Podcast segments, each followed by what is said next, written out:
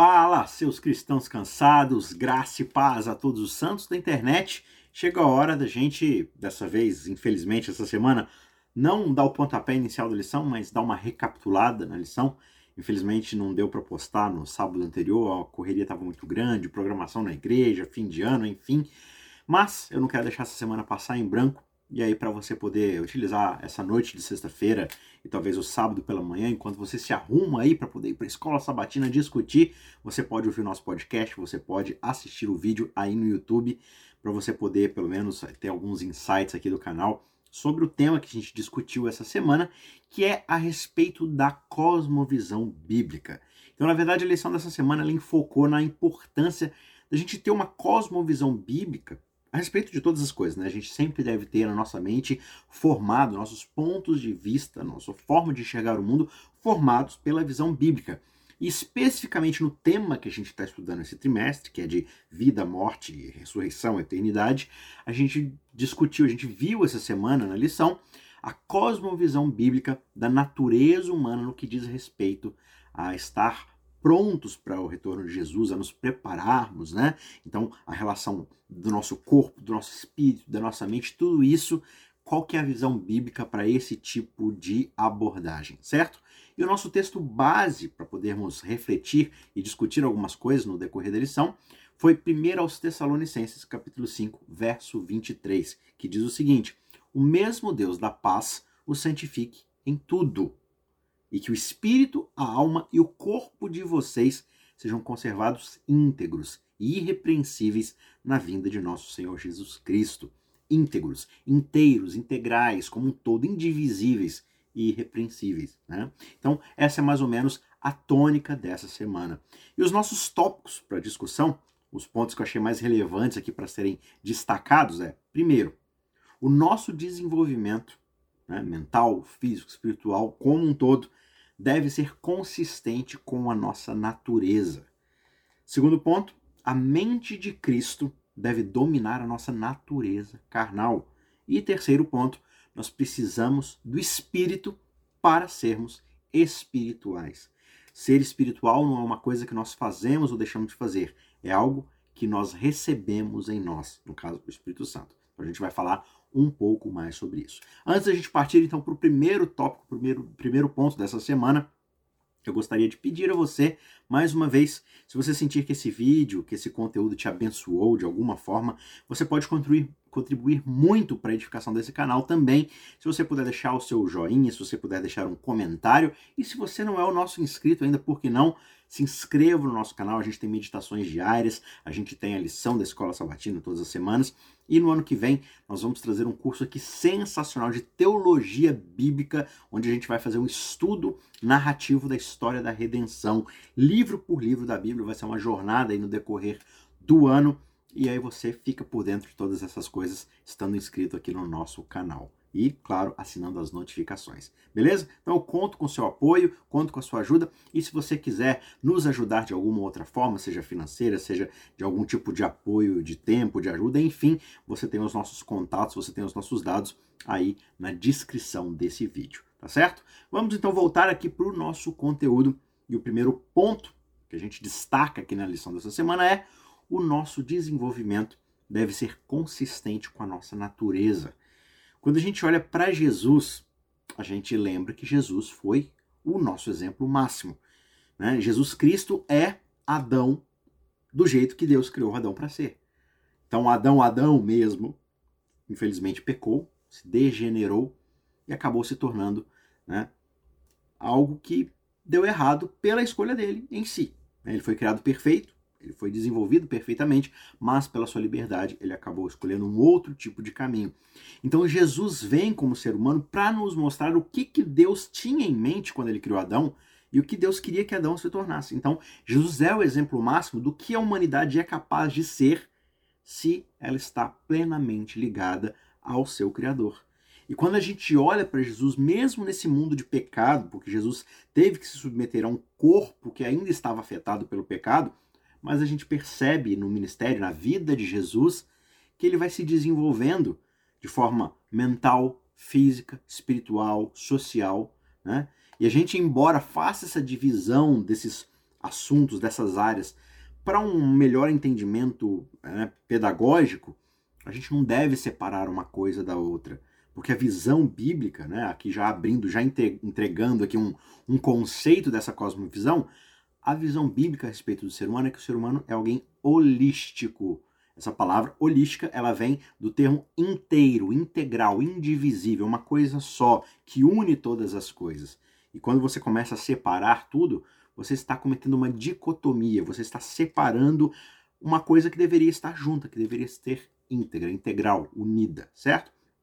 Quando a gente olha para os evangelhos, né, por exemplo, no Evangelho de Lucas, no capítulo 2, verso 52, a descrição do evangelista a respeito de Jesus quando ele vai se desenvolvendo, é de que Jesus crescia em sabedoria, estatura e graça, tanto diante de Deus quanto diante dos homens.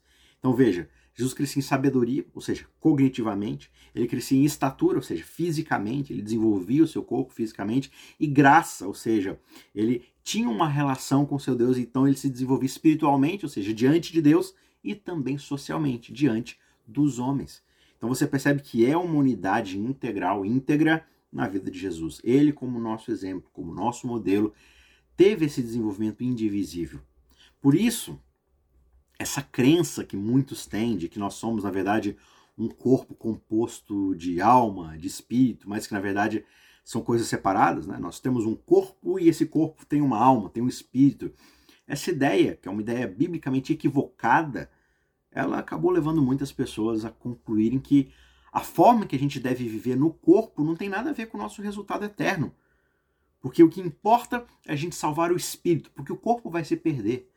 Então essa visão dicotômica de corpo e espírito, né, faz com que a gente muitas vezes não preste atenção na nossa saúde, no nosso desenvolvimento físico também, porque o que importa é salvar né, o nosso espírito. É, vamos falar a verdade que nem do nosso espírito a gente toma conta também. Né? Porque se a gente se submete a tantas coisas que acabam afetando ali a nossa psique, né, o nosso paz mental e tudo mais, infelizmente o mundo de pecado é do jeito que é. Mas a gente sempre cai no erro por causa dessas visões que são desenvolvidas de fazer essa separação. Só que a Bíblia, ela diz que o nosso crescimento deve ser, né, voltando para aquele termo, deve ser holístico, deve ser integral, deve ser inteiro, deve englobar, envolver tudo aquilo que nós somos como um todo, né? Como a gente viu no verso dessa semana, 1 Tessalonicenses 5, que o Deus da paz vos abençoe como um todo, para que mente, alma, corpo, espírito, tudo seja desenvolvido na graça de Deus comentando sobre isso, né, várias vezes, White escreve muito sobre essa visão holística do ser humano. Inclusive, se você quiser aprender mais sobre esse tema, eu recomendo um livro espetacular de Ellen White que é Ciência do Bom Viver. Ali ela vai ter essa abordagem. Né? Muitos acham que Ellen White só fala de saúde no sentido de comer fruta, de não comer carne. Né? Ellen White ela tem muito assim o, o seu pensamento desenvolvido para essa visão holística. E no Ciência do Bom Viver ela apresenta bastante essa visão, né? Como desenvolver todas as áreas do ser humano. Mas aqui tem uma citação dela que eu quero trazer para sua reflexão, e ela diz que restaurar no homem a imagem do seu autor, ou seja, a imagem de Deus, né? lembra? Deus nos criou como imagem e semelhança dele. E aí o ser humano peca, e o pecado faz com que o ser humano perca ou manche ou deteriore a imagem do seu Criador em si. Né? Ele se torna é, digamos assim, um espelho quebrado que não reflete propriamente a imagem do seu autor. Então, levar o ser humano de volta a essa perfeição em que ele foi criado, ou seja, promover desenvolvimento físico, mental e espiritual, é justamente essa restauração que Deus quer promover. Né? Ele quer restaurar em nós a sua perfeita imagem, de forma física, mental espiritual, tudo junto, tudo misturado, porque, na verdade, é uma coisa só. Né? Isso está lá em Educação, página 9, certo? Então, existe uma diferença quando a gente olha assim para a forma como o cristão deve se preparar.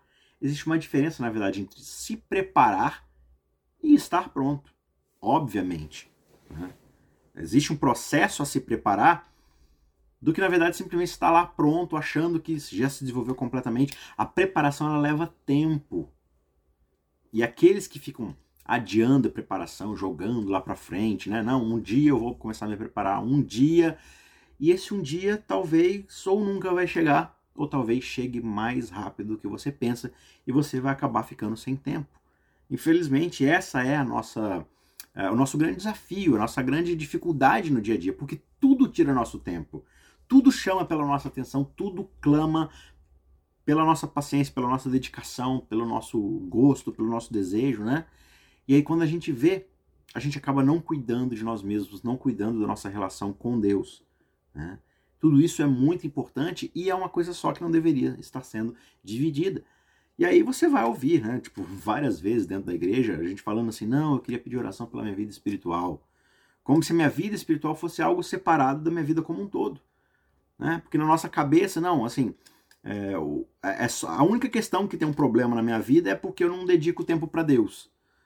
Só que o fato, muitas vezes, nós não termos esse tempo com Deus, como se na verdade existisse tempo sem Deus, né? mas só para ficar aqui pedagogicamente claro, a gente acha que isso não vai afetar os nossos relacionamentos, o nosso trabalho, o nosso, nosso estudo, o nosso lazer. Claro que vai afetar, porque está tudo interligado. Né?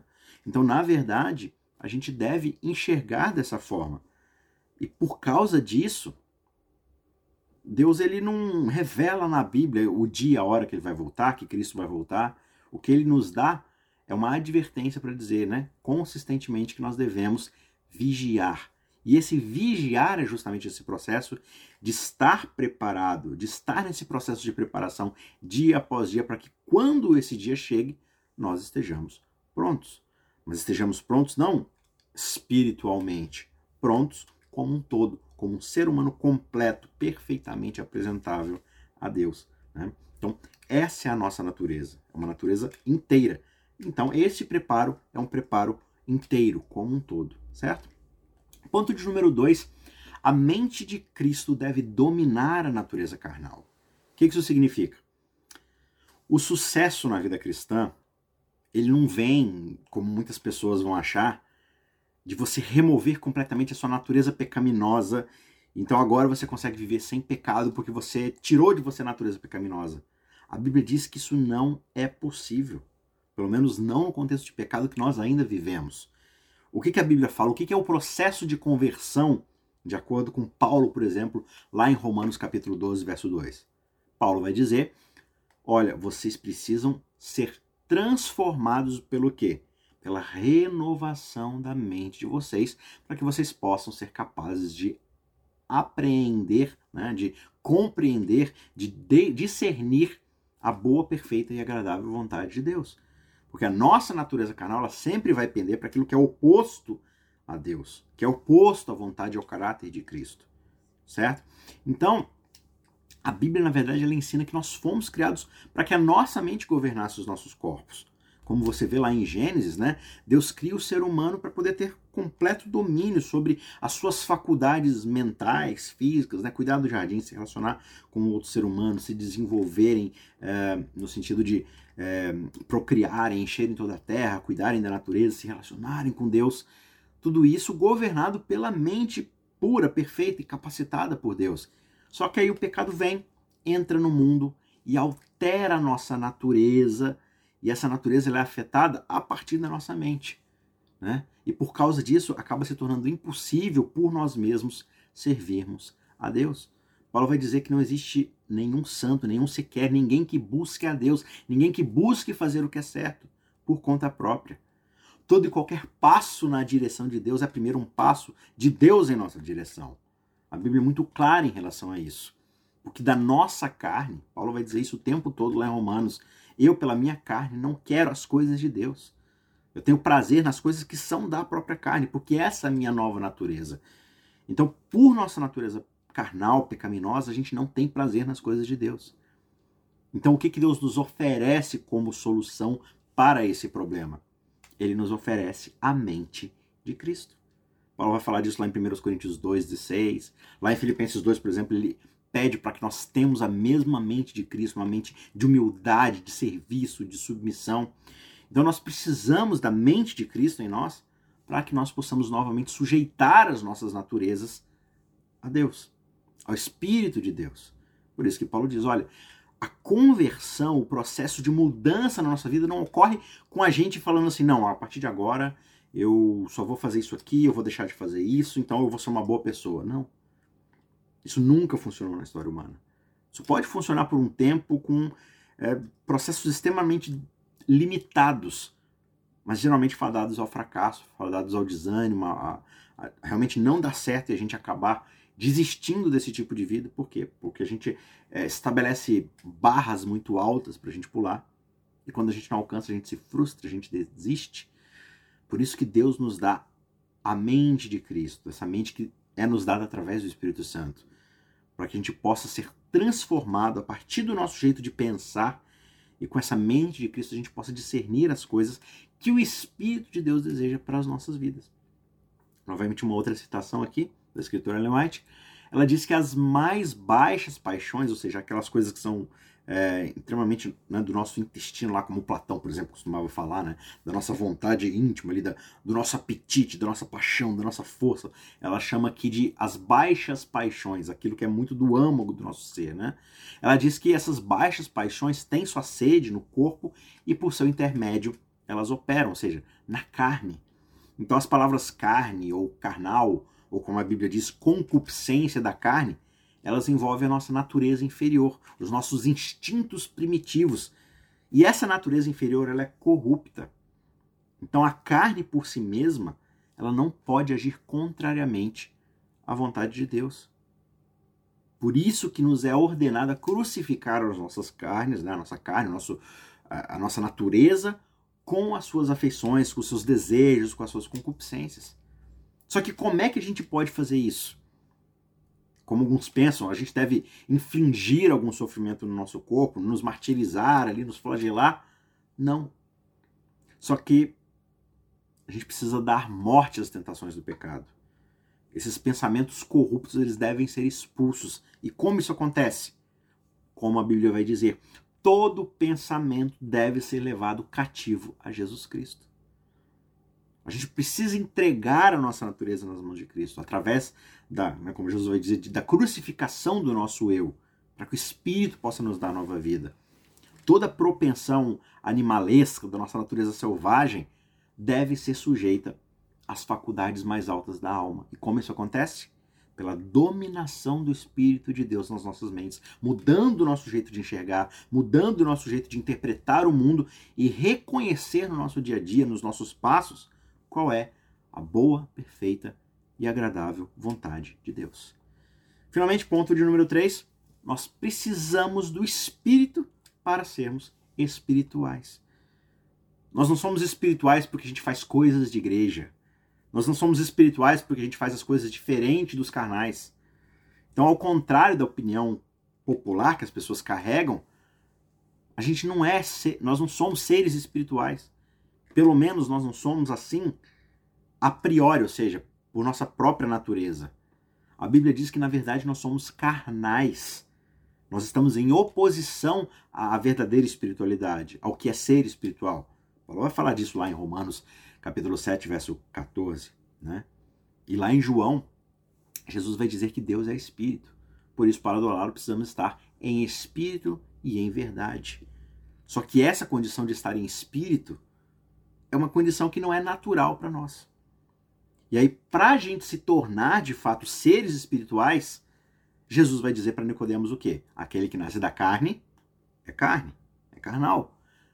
Mas aquele que é nascido do Espírito, esse é Espírito. Portanto, nós precisamos nascer de novo. Nós precisamos ser colocados para a morte. Nossa natureza carnal precisa morrer, ser crucificada, para daí nós nascermos novamente pelo Espírito. E aí, sim, nós devemos viver segundo o Espírito. Né? Ou seja, caminhando de acordo com o Espírito, como Paulo fala em Romanos 8,4.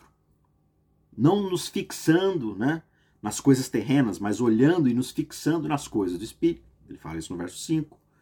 Precisamos crucificar os desejos carnais pelo poder do Espírito. Ele fala isso no verso 13.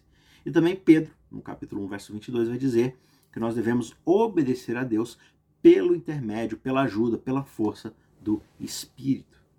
Né? Então você pode ler, por exemplo, lá 1 Coríntios, capítulo 1, capítulo 2, comecinho do capítulo 3, e você vai ver claramente essa distinção. Inclusive num verso que muitas pessoas interpretam errado. Né? Quando Paulo diz lá que nenhum olho viu, nenhum ouvido ouviu, jamais penetrou no coração humano as belezas daquilo que Deus tem preparado para aqueles que o amam. E a gente fala assim, ah, Paulo está falando do céu. Mas não, Na verdade, em todo o capítulo 2, Paulo está falando da vida no Espírito. E ele começa a dizer: quando o Espírito penetra nossos corações e toma conta de nós, nós passamos a enxergar o, modo, o mundo, as coisas de Deus, de uma forma que olho algum jamais viu, ouvido algum jamais ouviu, e nada disso jamais penetrou no coração humano. Por isso que ele fala lá, logo depois desse verso, ele diz: Mas essas coisas Deus já nos revelou por meio do Espírito de Deus. E ele começa a falar, porque o Espírito sonda todas as coisas e ele mesmo não é sondado por ninguém. Ele discerne todas as coisas, mas ele mesmo não é discernido por ninguém.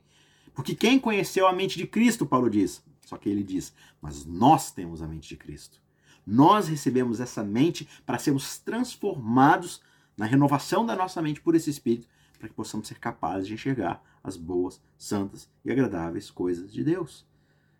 Por isso que ele vai dizer: olha, vocês são carnais porque vocês estão preocupados com as coisas da carne. Ou seja, com seus desejos egoístas, com suas vontades, com seus planos, projetos. E vocês não são espirituais por quê? Porque vocês são nascidos da carne. Para vocês se tornarem espirituais, vocês precisam receber a mente de Cristo, o Espírito Santo de Deus. E a partir daí enxergarem as coisas como elas realmente foram criadas para ser, de acordo com a vontade de Deus. Então, fechando aqui esse pensamento, a lição dessa semana com um último pensamento aqui de Ellen White, ela vai dizer que nós devemos viver a vida da fé, a vida, uma vida de fé, a cada dia, passo a passo. A gente não deve ficar ansioso e preocupado, né? Por exemplo, ah, mas vai vir um dia, vai ser o dia da angústia, que vai provar a minha fé. Será que eu vou estar preparado, né? E aí a gente acaba ficando angustiado de forma antecipada. E aí o dia da angústia, o tempo da angústia acaba sendo hoje, acaba sendo agora. A gente não deve ficar pensando, olha, ah, eu tenho medo de não conseguir ficar de pé naquele grande dia de julgamento, de teste final. Ela diz, olha, você deve viver para o presente, apenas para esse dia, para o hoje. Por quê? Porque o amanhã não é seu. O amanhã não está no seu controle. Então, hoje você deve manter a vitória sobre o seu próprio eu. Hoje você deve viver uma vida que busque a Deus. Através da oração, do estudo da sua palavra, hoje você deve lutar a luta da fé, pela fé. Hoje você deve acreditar que Deus te ama e quer te abençoar e quer estender a você a sua graça. E aí, à medida que você obtiver vitória sobre essa escuridão, essa incredulidade, aí você vai ser capaz de cumprir a boa, perfeita e agradável vontade de Deus, do seu Mestre. E aí você será capaz de se tornar uma bênção para aqueles que estão ao seu redor. Mas tudo começa hoje. E amanhã vai ser o hoje de amanhã. Mas não fique tentando viver o amanhã hoje. Porque aí você vai viver extremamente ansioso. Jesus fala: olha, não andem ansiosos pelo dia de amanhã. Basta cada dia seus próprios desafios, as suas próprias lutas. Então, lute hoje com a mente de Deus, com a mente de Cristo, com o poder do Espírito Santo, para você se tornar uma pessoa espiritual, nascendo do Espírito, nascendo novamente, colocando a sua velha natureza para morrer em Cristo, na cruz de Cristo, e nascendo, ressuscitando com Ele novamente, da forma como Ele fez. E assim você vai capaz, vai ser capaz de seguir seus passos, de ter essas vitórias dia a dia, de forma inteira, integralmente, corpo, espírito, tudo junto, tudo sendo abençoado e desenvolvido por Deus para que naquele dia final, como um todo, inteiros, nós possamos nos apresentar perfeitos e totalmente inculpáveis diante de Jesus Cristo para vivermos com Ele eternamente. Tá certo? Que Deus abençoe você, que você tenha uma ótima discussão desse assunto né, na classe da Escola Sabatina, aí, junto com seus amigos, com seus irmãos. A gente se vê na semana, que na verdade a gente vai se ver amanhã, basicamente já, né? Porque o vídeo está sendo solto aqui na, é, soltado aqui na sexta-feira à noite. Amanhã com certeza já vai ter na parte da tarde, é, no sábado à tarde, a, a lição para a próxima semana. Eu, eu vou postar ali e conversar com vocês. Então a gente se vê brevemente para a lição dessa semana, tá certo? Então, um forte abraço, a gente se vê na próxima lição. Tchau, tchau.